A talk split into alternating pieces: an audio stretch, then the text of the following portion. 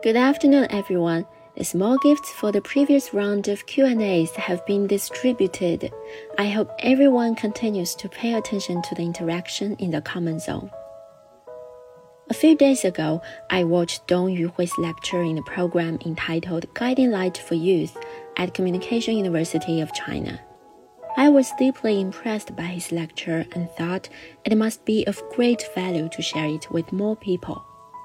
I have extracted his impressive witty remarks, translated them, and would like to share them with you today. Item 1 if you are in obscurity but continue to pay attention to what you are doing, constantly remind yourself that you are doing the right thing. This is a person's determination. And a person's determination can ultimately determine how far he or she can go, which has little to do with intelligence. Often, those who persist to the end are not actually the smartest, as intelligence is often the enemy of wisdom.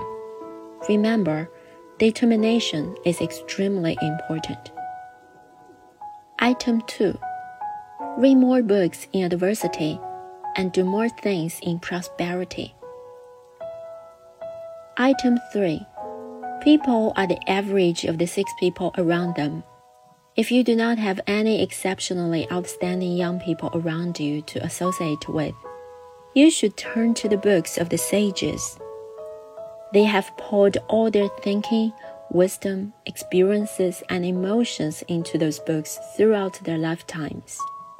Therefore, if one day you resonate with the wisest, deepest, sharpest, richest, and most learned brains of all ages from home and abroad, chances are you won't be too bad. Your spiritual world is also likely to be very rich. Item 4 I particularly dislike one word. Why can you persist for so many years?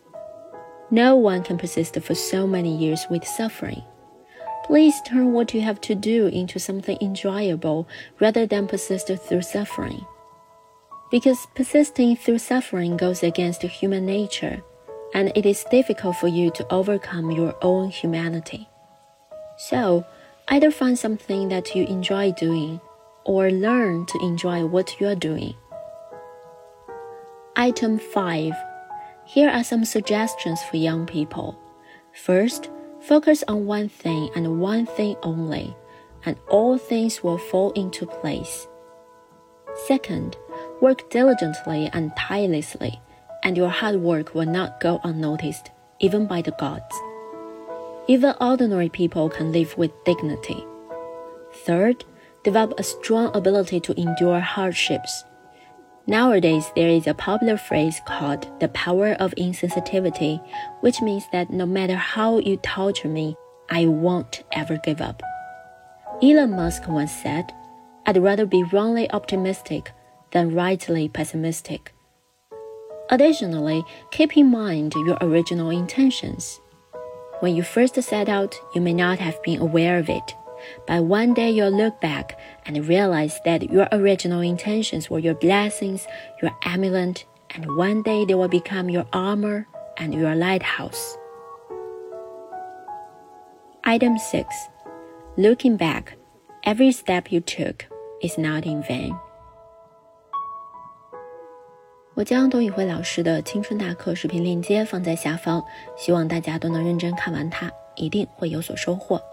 那么，魔豆前阵子看到一句话：“再小的努力乘以三百六十五都很明显。”拿来与大家共勉，也欢迎大家将自己的译文分享在评论区。OK，let's call it a day. See you next time.